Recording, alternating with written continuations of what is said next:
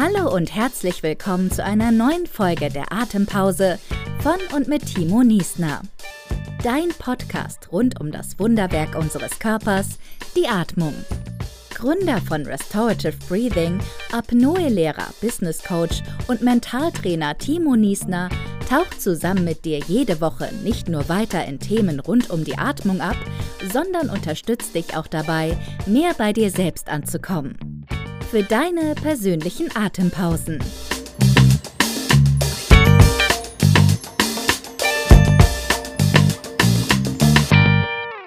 Hallo und herzlich willkommen zurück im Atempause Podcast.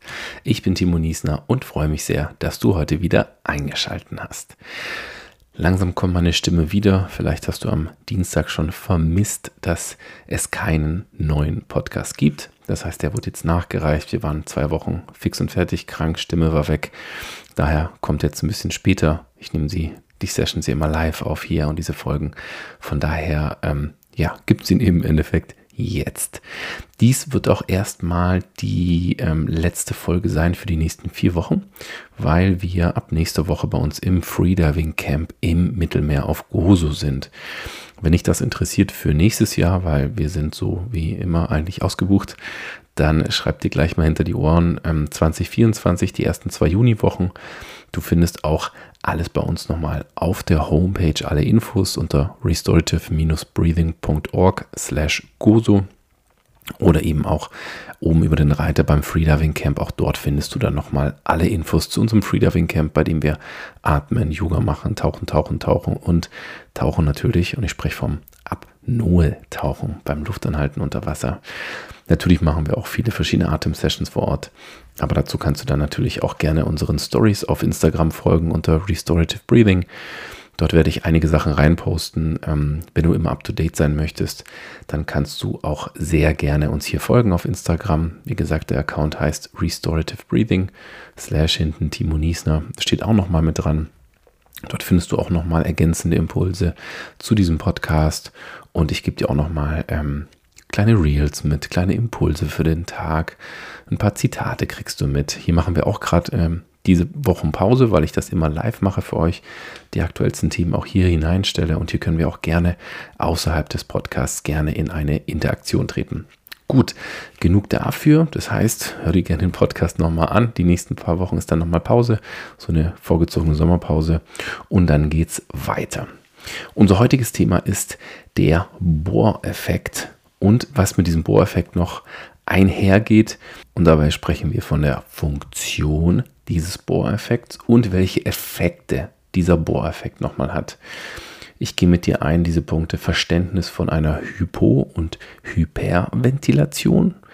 Dann gebe ich dir noch Tipps mit an die Hand, warum es zu körperlichen Kribbeln kommen kann. Auch das erkläre ich hier nochmal was es mit Luftanhaltephasen zu tun hat und warum es dir manchmal leichter fällt, die Luft anzuhalten und manchmal schwerer, auch gerade nach Sessions, bei denen du entweder sehr viel und schnell atmest oder sehr, sehr langsam atmest. Und was es mit dem CO2-Toleranztraining auf sich hat und warum dieser Bohreffekt dafür verstanden werden muss und warum Techniken, die du draußen mitbekommst, viel über Breathwork, Wim Hof, nichts mit einem CO2-Toleranztraining zu tun haben ähm, und all das erkläre ich dir heute in dieser Folge. Dann starten wir erstmal wissenschaftlich und ich gebe dir erstmal die Definition, die rein medizinisch-wissenschaftliche oder eine Definition vom Bohreffekt. Der Bohreffekt beschreibt die Abhängigkeit zwischen der Sauerstoffbindungsaffinität von Hämoglobin und dem Säuredruck der Umgebung Bohreffekt und die kooperative Bindung von Sauerstoff machen Hämoglobin zum idealen Sauerstofftransporter. What? Was will denn der jetzt damit sagen? Bitte mach es einfach, Timo. Ja, und das mache ich natürlich gerne. Und zwar geht es beim Bohreffekt darum, wie sich die Sauerstofffreisetzung verändert, abhängig von dem CO2-Level in unserem Blut. Ja, das gelöste CO2, was wir haben. Und es ist so, dass bei einem sinkenden pH-Wert und damit steigendem CO2-Wert sinkt die Bindung von Sauerstoff an Hämoglobin und die Sauerstofffreisetzung wird erhöht. Jetzt ist klar, oder? Nee, vielleicht auch noch nicht. Also versuchen wir es noch ein bisschen einfacher zu machen. Es geht darum, dass wenn wir atmen, dass es einen Unterschied macht, ob ich hyperventiliere, also sehr schnell, es kann tief oder flach sein, atme, es hört sich dann so an, oder so.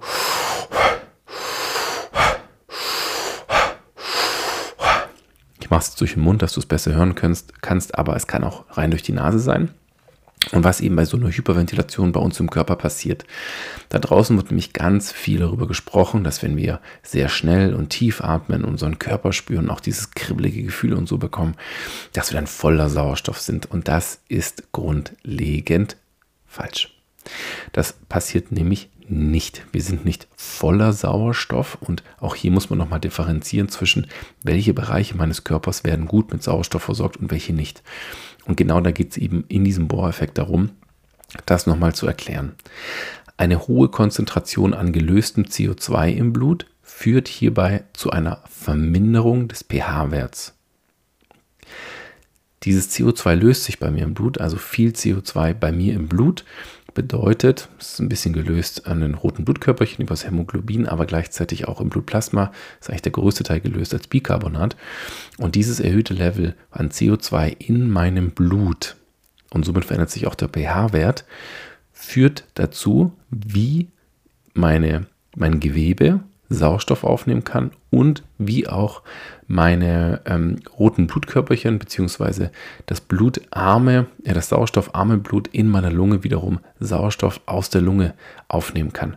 Und das ist hier ganz wichtig zu, zu ja, einfach zu verstehen, dass wenn unser CO2-Level anfängt zu steigen, beispielsweise wenn wir die Luft anhalten, dann ist es so, dass Sauerstoff einfacher aufgenommen werden kann aus der Lunge und einfacher in unser Gewebe abgegeben werden kann aus unserem Blut. Ich wiederhole den einen Satz nochmal und ergänze ihn dadurch nochmal.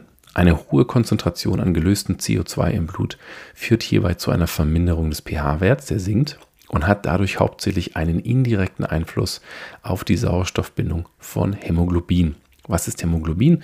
Hämoglobin ist das, was das rote Blutkörperchen rot macht. Stell dir vor, das ist im Endeffekt ein Stoff, der wie ein Magnet wirkt und Sauerstoff anziehen kann und im Endeffekt so an diesen roten Blutkörperchen bindet.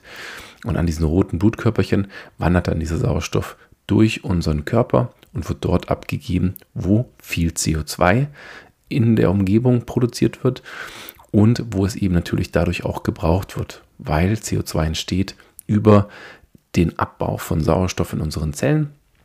Und wenn ein hohes, ähm, ja, eine hohe Nachfrage an Sauerstoff ist, dann wird auch wiederum viel CO2 bei uns ins Blut gespielt und dieser Wechsel, also auch der Sauerstoffpartialdruck oder der, der Druckunterschied, den wir haben zwischen CO2 und O2, führt dazu, dass wenn viel CO2 produziert wird, auch viel und einfacher Sauerstoff wieder aufgenommen werden kann in dieser Zelle. Um es vereinfacht nochmal zu sagen, je höher der CO2-Wert, desto besser kann der Körper Sauerstoff aufnehmen. Das ist ganz, ganz vereinfacht gesagt nochmal. Und das ist eigentlich dort, wo wir hinwollen. Das ist dieser Bohreffekt, den wir haben. Jetzt, um ein paar Sachen auszuräumen. Wann kickt der rein? Wann funktioniert der? Wann kann ich das nachvollziehen? Jegliche Person, die für sich selbst versucht, Atemsessions zu konzipieren und definitiv jeder, der das lehrt, oder irgendwie für sich einbauen möchte, muss diesen Effekt verstehen. Weil, wenn du diesen Effekt nicht verstehst, wirst du diese Sessions nicht so aufbauen können, dass sie den Effekt haben, den sie haben sollten. Oder du verstehst nicht, warum diese Übung diesen Effekt hat, den sie hat. Das sind immer komplexe Auswirkungen, komplexe Effekte, auf die wir zurückgreifen können. Und dafür gehört dieses Grundwissen einfach mit dazu. Also in meiner Ausbildung von Restorative Breathing ist ab dem Teacher Training 1 geben wir diesen Bohreffekt an und bespielen den bis am Schluss im Master Teacher Training nochmal, bis die Leute dann wirklich anfangen, Restorative Breathing Kurse selbst zu geben. Und das muss sitzen. Und da poche ich wirklich drauf. Denn wenn wir vom CO2 sprechen, wenn wir vom O2 sprechen, Stickstoffmonoxid ist nochmal ein anderes Thema, das kombinieren wir auch nochmal mit dazu, muss dieser Bohreffekt so sitzen, weil wir mit unserer Atmung oft in zwei Bereiche, in zwei Extreme gehen, wenn wir Atemsessions machen. Entweder spielen wir mit einer Hyperventilation, also mit einer schnellen und tiefen oder flachen Atmung. Davon sprechen wir, wenn wir eine Atemfrequenz haben, über 15 Atemzüge pro Minute bis hin zu 20 oder vielleicht sogar 30 Atemzüge pro Minute, die wir haben. Und was dabei passiert bei der Hyperventilation ist, dass ich mehr CO2 abatme als normal und somit sich mein CO2-Level im Körper verringert. Das heißt, es geht nach unten, dieses CO2-Level. Das Sauerstofflevel bleibt eigentlich nahezu konstant. Da passiert nicht sehr viel. Was passiert aber, wenn ich hyperventiliere? Wenn ich hyperventiliere, kickt dieser Bohreffekt komplett rein.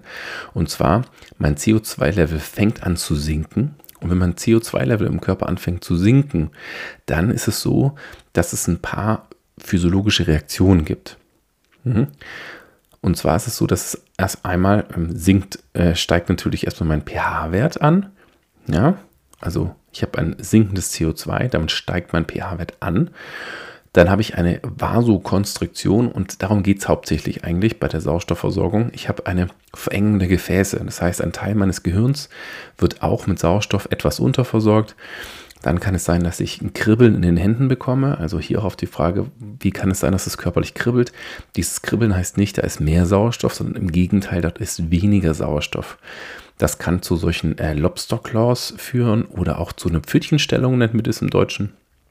Und das hat was damit zu tun, dass unsere Extremitäten mit Sauerstoff unterversorgt werden und die Gefäße anfangen sich zu verengen. Das kann auch dadurch resultieren, dass ich kalte Füße bekomme, kalte Hände bekomme, dass ich Zuckungen bekomme im Körper, dass es ganz viel kribbelt.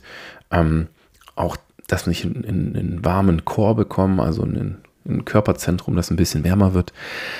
All das sind im Endeffekt Effekte auch an einem sinkenden CO2-Level, was über eine Hyperventilation passiert. Meine Herzfrequenz fängt an zu steigen zum Beispiel und mein Körper geht in einen starken Stressmodus hinein. Also wir haben eine starke sympathische Aktivierung, Aktivierung unseres sympathischen Nervensystems. All das geht über die Hyperventilation hier mit rein. Hierbei haben wir keine hohe Sauerstoffversorgung bei uns im Körper. Warum?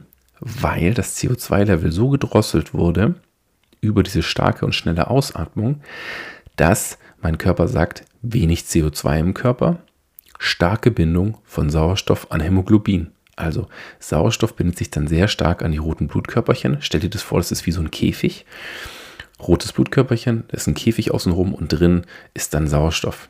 Und dadurch, dass zu wenig CO2 da ist, und CO2 ist wie dieser Schlüssel, diesen Käfig zu öffnen, damit Sauerstoff freigesetzt werden kann und in die Zellen gehen kann, und dadurch, dass zu wenig CO2 da ist, kann nicht viel Sauerstoff abgegeben werden. Man sagt auch, die Bindung von Sauerstoff an Hämoglobin wird stärker. Also Hämoglobin, dieser rote, ähm, der, diese, dieser rote Farbstoff, kannst du es dir vorstellen, von diesen roten Blutkörperchen, dieser Magnet wird immer stärker. Und dadurch, dass der stärker wird, bleibt dieses Sauerstoffmolekül im Endeffekt dran am, am roten Blutkörperchen. Wenn jetzt aber das CO2-Level anfängt zu steigen, auf den Normalmodus kommt, dann ist die Bindung geringer und es löst sich. CO2 ist wieder der Schlüssel für diesen Käfig und dann kann sich Sauerstoff lösen und viel besser wiederum in die Gefäße gehen. Und das führt wiederum zu einer Vasodilation, also einer Öffnung der Gefäße. Und dann versorgt dein Körper auch ähm, übers Blut auch diese Extremitäten wie Hände, Füße oder aber auch ein Teil deines Gehirns wieder normal mit Sauerstoff. Daher kommen auch ganz viele Effekte. Viele Leute machen diese Hyperventilation, weil sie einfach keine Gedanken haben wollen, weil sie sehr extrem sind, weil sie sich nicht entspannen können und dann wollen sie im Endeffekt mehr Energie reinlegen. Und was dabei passiert ist, dass durch diese sehr starke Aktivierung der Bohreffekt so reinkickt, dass unser Kopf gefühlt ausgeschalten wird. Da sind keine Gedanken mehr. Ihr spürt extrem euren Körper. Also du, wirklich, du kannst es spüren, dass in deinem Körper was passiert und dir wird warm und, und, und du, du erlebst was und da kommt was hoch. Und das passiert aber nicht wegen dem hohen Sauerstofflevel, sondern wir haben eigentlich ein sehr relativ geringes Sauerstofflevel, weil die Bindung so stark ist an Sauerstoff und auch über unsere Lunge gar nicht mehr so viel Sauerstoff in unser Blut übergeht. Das liegt nämlich daran, dass unser CO2-Level sehr niedrig ist. Ich hoffe, ich habe das jetzt so gut erklärt. Merkt ihr einfach einen Satz, je höher der CO2-Wert, desto besser kann der Körper Sauerstoff aufnehmen. Je niedriger der CO2-Wert, desto schlechter kann der Körper Sauerstoff aufnehmen. Mhm. Das ist so eine kleine Regel, die kannst du dir merken. Jetzt ist es so, es gibt ja noch was anderes. Es gibt ja auch noch, ich nenne es gerne den Apnoe-Effekt. Und zwar ist es der Effekt, dass wenn ich anfange, die Luft anzuhalten, dass ja dann exakt das Gegenteil passiert. Das kannst du dir jetzt mal einfach vorstellen oder ausprobieren.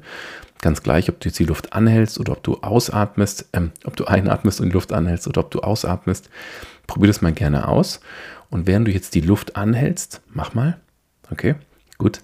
Und während du jetzt die Luft anhältst, baut sich CO2 bei dir im Körper auf. Du musst nichts dafür tun. Dein Körper hat einfach seine Prozesse, die ablaufen. Er braucht diesen Sauerstoff, er braucht diese Energie, dass du denken kannst, dass du sitzen kannst, dass du dich bewegen kannst, dass du liegen kannst.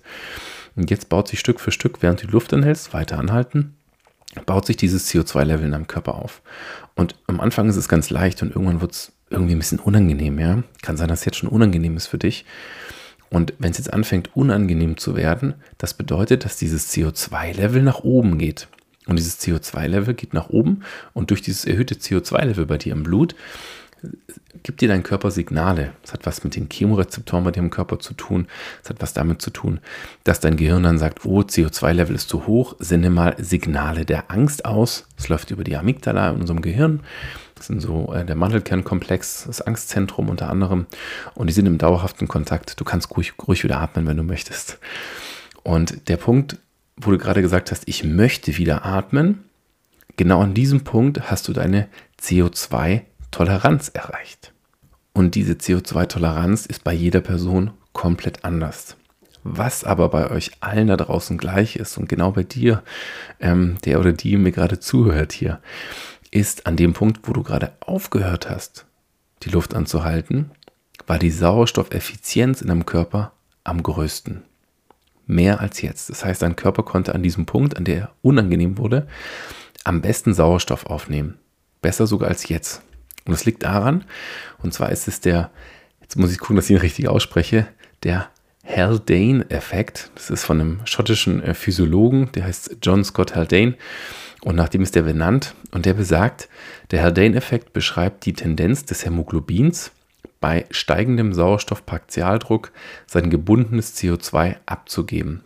Dies erleichtert in der Lunge die Abgabe von Kohlenstoffdioxid. Umgekehrt wird die CO2-Aufnahme aus dem Gewebe durch die Sauerstoffabnahme begünstigt.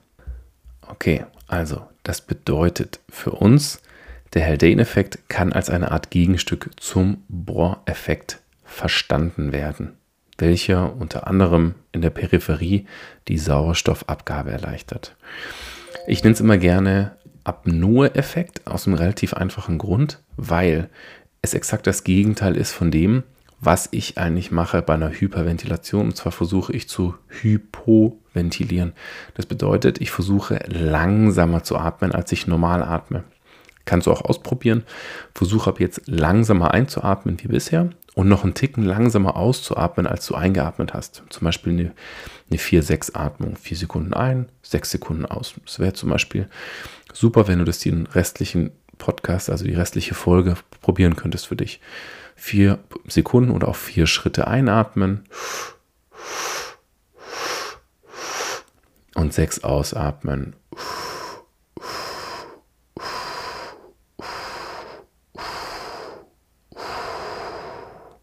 Kannst auch gerne langsam atmen, wenn du möchtest. Das ist eine Hypoventilation. Also hierbei verlangsamen wir unsere Atmung hatten wir tatsächlich davor auch.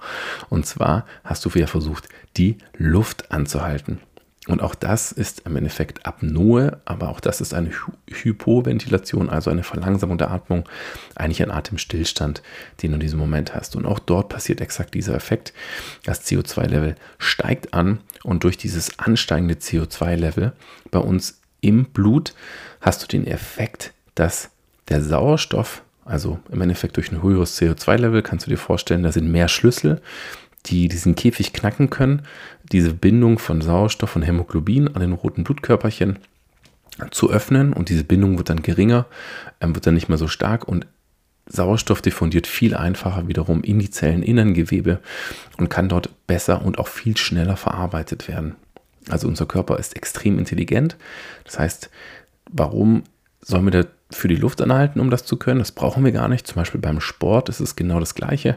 Oder beim Laufen, wenn du einfach nur spazieren gehst, dann braucht dein Körper bzw. deine Beine brauchen mehr Sauerstoff, weil sie einfach mehr, einen größeren Energieumsatz haben.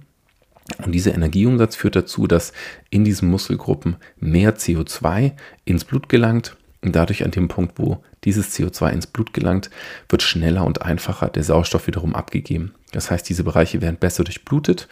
Ich machte immer gerne das Beispiel, das ist wahrscheinlich eher so ein Männerding. In der Jugend ähm, haben wir das ganz oft gemacht, bevor wir losgefahren sind oder in der Disco sind oder auf eine Party. Mal kurz 20, 25 Liegestütz gemacht, dann hat man dicke Arme und äh, ja, einen schönen dicken Brustkorb. Und exakt dieser Effekt zeigt es ganz schön auf. Und zwar pumpen wir unsere Muskulatur deshalb auf, weil dann diese Bereiche mit mehr Blut versorgt werden. Und durch dieses mehr Blut, was dann im Endeffekt durch diese Muskulatur auch hindurchfließt, pumpen sich unsere Muskeln auf. Und in diesem Moment brauche ich natürlich mehr Sauerstoff in diesen Bereichen und es wird mehr CO2 abgegeben. Und das fördert im Endeffekt genau diesen Bereich, diese Vasodilation, also eine Öffnung der Gefäße. Und das fällt, fällt dazu ja, kommt dazu im Endeffekt, dass ich natürlich einen dicken Bizeps habe und einen dicken ähm, Pectoralis, der dann schön ähm, besticht und ich zumindest für eine gewisse Zeit mich ein bisschen aufgepumpt habe. Das dauert ja nicht lang an, dieser Effekt, aber das passiert ja auch. Das Gute ist, wenn wir in diese Hypoventilation kippen und für uns wirklich versuchen, ähm, langsamer oder auch weniger zu atmen, dann ist das so, dass wir auch eine steigende Glukosetoleranz aufweisen. Ja, das ist entzündungshemmend und unterstützt übrigens auch den Gewichtsverlust. Ja. Was du natürlich dabei spürst, ist bei der Verlangsamung der Atmung oder auch den Luftanhaltephasen, dass der Atemreflex reinkickt. Und auch das kann eben hier passieren. Bei einem Luftanhalte, in einer Luftanhaltephase oder bei einer Reduktion deiner Atemfrequenz, also bei einer Hypoventilation, führt es ja dazu, dass dein CO2-Level generell eher aufgebaut wird. Und dann kommen wir nämlich an diesen Punkt, dass wir ähm, an ein Level kommen, zu dem wir vielleicht davor noch nicht gekommen sind oder auch nicht kommen im Alltag. Und zwar zu unserer CO2-Toleranz. Und CO2-Toleranz bedeutet, dass CO2 sich aufbaut bis an einen Punkt, an dem es unangenehm wird von uns, für uns. Das heißt, es kann natürlich auch rasende Gedanken sein, die aufkommen, aber wir spüren das auch körperlich. Wir versuchen es immer vom Kopf her zu argumentieren und zu sagen, nein, ich muss jetzt raus und, und das funktioniert nicht und, und ich muss atmen. Und das meiste Argument, was einfach nicht stimmt, ist, ich brauche Sauerstoff. Ja, ähm, Das stimmt alles nicht, sondern unser Körper will nur CO2 abatmen. Und wenn wir dieses CO2-Limit ähm, für uns erreichen, dann sind wir an einem Punkt, wo wir die beste Sauerstoffeffizienz haben bei uns im Körper. Und auch im Leistungssport geht es auch darum, nicht mehr zu atmen oder schneller zu atmen, sondern langsamer, aber tiefer zu atmen. Und ja, dabei baut sich das CO2 mit auf, aber es begünstigt gleichzeitig wiederum eine bessere Sauerstoffaufnahme. Und dieses, ähm, dieses CO2-Limit, also diese CO2-Toleranz haben wir alle und bei allen von uns ist die individuell. Die eine Person hat vorhin den Test gemacht und hat vielleicht 20 Sekunden die Luft angehalten, die andere Person 45 oder vielleicht hast du auch eine Minute oder zwei die Luft anhalten können. Und je länger du die Luft anhalten kannst, ohne Probleme für dich, desto höher ist deine CO2-Toleranz. Diese CO2-Toleranz können wir aber nicht über Hyperventilation trainieren. Ja, also wenn jetzt, wenn du in eine Session bist irgendwo, auch bei mir, ich habe auch solche Sessions, die ich gebe, die nennen sich Energy Flow, die nennen sich Electric Motion, da wirst du sehr schnell, sehr tief atmen und an den Punkt kommen, dass du auch Luftanhaltephasen zwischendrin hast. Und zwar auf leere Lunge, also du atmest komplett aus. Und wenn du das machst und komplett ausgeatmet hast, dann hast du das Gefühl, wow, ich kann wahnsinnig lang die Luft anhalten. Das ist aber Cheaten. Ja, eigentlich bescheißt du dich selbst, weil es natürlich ein gutes Gefühl und es ist immer die Frage, welchen Effekt ich dahinter haben möchte. Aber für die CO2-Toleranz ist das irrelevant, weil wir durch die Hyperventilation unser CO2-Level drosseln bei uns im Blut und dadurch problemlos länger die Luft anhalten können, weil bis unser CO2-Level auf normal ist oder dann unsere CO2-Toleranz erreicht, dauert es viel, viel länger als im Normalmodus. Jetzt kommt der eine oder andere sagt, ja, das ist doch mir egal, dann ist das CO2-Level dann niedriger. Ja, aber unsere Sauerstoffeffizienz wird nicht besser, sondern schlechter, weil ich eine schlechtere Durchblutung habe in der Peripherie bis hin zu Teilen meines Gehirns und das möchte ich an sich nicht haben. Wenn ich aber eine wirkliche Leistungssteigerung haben möchte oder eine bessere Sauerstoffeffizienz erreichen möchte, dann geht es für mich darum, langsamer zu atmen, längere Luftanhaltephasen für mich einzubauen Und genau mit diesem Bereich zu spielen, es fühlt sich gerade nicht so gut an, warte, ich bleibe noch einen Moment hier drin oder ich versuche trotzdem nochmal meine Atmung zu drosseln und mir öfters mal diese Impulse zu geben, an meine CO2-Grenze für mich zu kommen, um diese CO2-Toleranz zu erhöhen. Und mit dieser Erhöhung der CO2-Toleranz sagt irgendwann der Körper, ah, okay, also es ist eine ganz normale Adaptation, die ich hier habe, eine, eine Anpassung meines Körpers. Und dann sagt er, okay, alles klar, ich komme auch mit einem höheren CO2-Level klar. Ähm, das hatte ich davor nicht. Und wir alle tendieren dazu, dass wir eben keine hohe CO2-Toleranz haben, weil die meisten im Alltag hyperventilieren. Mundatmung, flache Atmung, viel zu schnell pro Minute zu atmen oder die Tendenz haben, auch im Sport mehr zu atmen und um das zu erreichen, schneller zu atmen, statt tiefer zu atmen. Das ist ein riesiger Unterschied nochmal. Also, was wir machen wollen, ist, wir wollen mit dieser CO2-Toleranz arbeiten. Hier nochmal kurz für dich. Thema Kohlenstoffdioxidtransport. Hm? Als Kohlenstoffdioxidtransport bezeichnet man den Transport von Kohlenstoffdioxid, also CO2, vom Gewebe über das Blut zu den Lungen, wo es abgeatmet wird. Und deshalb auch in solchen Phasen fühlt ihr euch sehr gut, wenn ihr ausatmet, zum Beispiel nach einer Luftanhaltephase und nicht, weil ihr einatmet, weil ihr keinen Sauerstoff benötigt, sondern wir atmen aus und wenn wir ausgeatmet haben, geben wir CO2 ab. Und über die Einatmung atme ich Luft ein und über die Ausatmung gebe ich wieder mehr CO2 ab. Und deswegen fühle ich mich über die Ausatmung und auch vor allem die primäre, die erste Ausatmung nach Luftanhaltephasen sehr gut, weil ich nämlich einen großen Teil an CO2 abgeatmet habe. Aber ich habe noch keinen Sauerstoff eingeatmet. Und das ist auch die Gefahr bei diesen ähm, bekannten Hyperventilationstechniken, wo viel und schnell geatmet wird, ohne Pause, dass die Teilnehmer, wenn sie Luftanhaltephasen haben, dass sie eben nicht merken, wann sie an ihr Limit kommen. Und dann kippen halt auch mal viele um, kriegen einen Blackout oder sie fallen in Ohnmacht. Und das ist nicht so günstig. Also damit meine ich, man kann das schon machen. Im Liegen geht das eigentlich auch ganz gut. Aber mal so ein Blackout zu bekommen, kann für die eine oder andere Person auch einfach, äh, ja, so einen äh, mentalen Kick geben, der eben auch ins Negative kippen kann. Das würde ich sagen, brauchen wir nicht unbedingt. Und das generelle Ziel sollte ja bei uns eh sein, dass wir unsere CO2-Toleranz stärken und diese wiederum aufbauen. Wie kann ich das machen? Wenn ich Luftanhalten übe zum Beispiel, es gibt über das Apnoe-Tauchen etwas, das nennt sich CO2-Tabellen, dann kann ich zum Beispiel damit arbeiten. Grundsätzlich eine Reduktion meiner Atemfrequenz kann ich für mich machen. Das ist auch schon mal ganz gut. Guck dir einfach an, wie viel und wie schnell atmest du jetzt. Versuch dafür tiefer zu atmen und versuch dabei über die tiefe Atmung auch noch ein bisschen langsamer zu atmen. Das ist alles am Anfang ein bisschen schwierig und mag sich ein bisschen komisch anfühlen, ähnlich wie diese Atmung, die ich dir vorhin an die Hand gegeben habe, über vier Schritte einzuatmen und über sechs Schritte auszuatmen. Und das führt dich dann stückweise dazu, auch wenn es am Anfang schwierig ist, dass es immer leichter wird und leichter wird. Natürlich ist auch immer hier eine mentale Komponente mit dabei. Also, das Ziel sollte eigentlich eine Reduktion unserer Atemfrequenz sein, weil wir im Alltag einfach viel zu hoch aktiviert sind. Und was auch passiert bei der Reduktion unserer Atemfrequenz und dem Anstieg von CO2, wie gesagt, öffnen sich die, Blut, äh, die Blutgefäße, wir haben Öffnung der Bronchien, steigende Glukosetoleranz, Entzündungshemd und unterstützt auch den Gewichtsverlust, den wir hier haben, weil wir eben eine Anregung auch unseres ähm, parasympathischen, Nervensystems haben, also unserem Rest-and-Digest-Modus. Auch hier ist es sehr gut, hier reinzukommen. Ich habe gestern erst eine Live-Session dazu gegeben zum Thema ähm, Pure Regeneration, also pure Regeneration.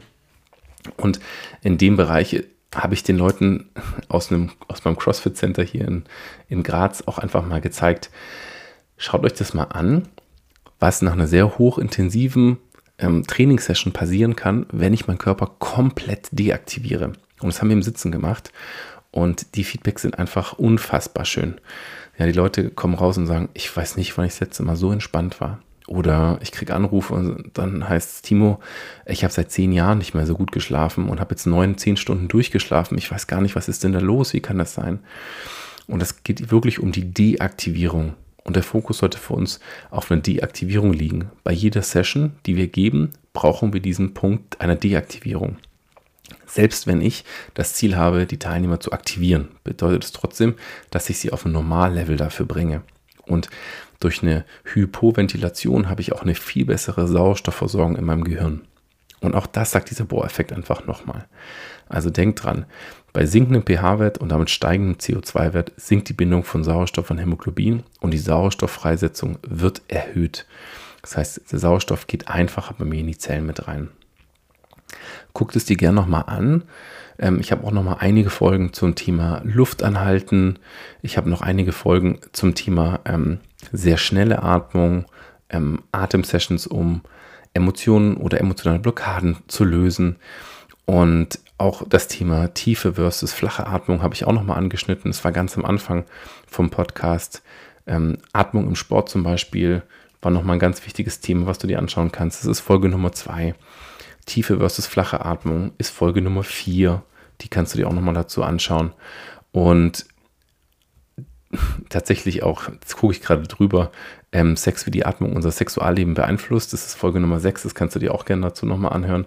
Denn auch das hat was damit zu tun, wie wir atmen, ob wir hyperventilieren. Das ist eher orgasmusfördernd beispielsweise. Und die Hypoventilation ist durchblutungsfördernd. Also Männer aufgepasst, äh, ein bisschen, bisschen langsamer machen und dann wird auch alles besser durchblutet. Auch bei der Frau. Und auch dort empfindet die Frau dann auch viel mehr durch eine höhere Durchblutung in den Bereichen. Jetzt trifft sich ein bisschen ab, merke ich gerade, aber ich hoffe, ich konnte dir ein bisschen was an die Hand geben und dir diesen Bohreffekt und auch diesen Heldin-Effekt, der mit dazugehört, dass der das Pendant ist, den ich auch gern Apnoe-Effekt nenne, nochmal ans Herz zu legen. Dieser Effekt, ich weiß, er ist kompliziert, bisschen auch zu verstehen, hör dir gerne die Folge nochmal an. Ich habe die Folge extra aufgenommen für meine ähm, Teilnehmer im Teacher Training, weil die immer nochmal fragen, kannst du das nochmal erklären? Kannst du es nochmal vielleicht aufnehmen? Wie wäre es, wenn du dafür nochmal eine Podcast-Folge machst? Dafür gibt es jetzt im Endeffekt auch diese Folge und natürlich auch für alle anderen Hörer, dass ihr hier für euch nochmal reinhören könnt. Das war das Thema Bohreffekt. Ich habe es versucht, kurz und knackig für euch zu machen. Hm, wenn du grundsätzlich Fragen hast, kannst du uns natürlich immer noch mal eine Mail schreiben. Unten in den Show Notes ist auch noch mal die E-Mail-Adresse mit drin. Da kannst du gerne reinschauen. Wenn du mit deiner Atmung selber aktiv arbeiten möchtest, dann schau gerne auch bei uns auf der Homepage noch mal mit vorbei. Wir haben ja den Essentials-Kurs als Grundkurs, um reinzuschauen. Auch dort gehen wir diese ganzen Themen im Praktischen schon ein. Ab dem Teacher Training 1 gehen wir viel mehr in die Physiologie. Genau auch diesen Effekt, den ich dir gerade erklärt habe, den sollen die Atemtrainer und Breathwork Coaches gut verstehen und vor allem auch anwenden können. Das ist die Voraussetzung dafür, weiterzumachen. Und wir haben im Level 2 eben auch sehr viele Hyperventilation, also sehr hochaktivierende Übungen und auch sehr viele Hypoventilation, wo wir eben auch viele Techniken aus dem Apnoe-Tauchen behandeln. Bis hin im Master, wo dann alles nochmal verknüpft wird und die Grundlage geschaffen wird, selbst diese Kurse unterrichten zu können und natürlich auch einen großen ökonomischen Benefit für sich selbst herauszuholen, wenn jemand von euch in diesem Bereich sich selbstständig machen möchte. Dann sage ich erstmal hier vielen lieben Dank fürs Zuhören. Schön, dass du wieder mit dabei warst. Falls du uns noch keine Bewertung hinterlassen hast, hier auf Spotify, Apple Podcasts oder wo auch immer du diesen Atempause Podcast hörst, würden wir uns natürlich sehr freuen, wenn du uns hier ein paar Sternchen da lässt oder auch gern in Feedback oder uns, ich glaube bei Spotify kann man das hauptsächlich machen, unten auch nochmal reinschreibst, ob dir der Podcast gefallen hat oder was dir gefallen hat. Ansonsten wollen wir auch in Zukunft werbefrei bleiben. Ähm, und wenn du bis hier hinzugehört hast, hoffe ich, dass dir der Podcast gefallen hat. Dann empfehle ihn gerne ein, zwei, drei Leuten weiter, dass die auch mal für sich mit reinhören können und für sich selbst entdecken, welches Potenzial hinter der Atmung steckt. Da wünsche ich dir noch mal einen schönen Tag. Wir hören uns in vier Wochen wieder hier im Atempause Podcast. Ich freue mich auf dich. Bis ganz bald. Dein Timo Niesner.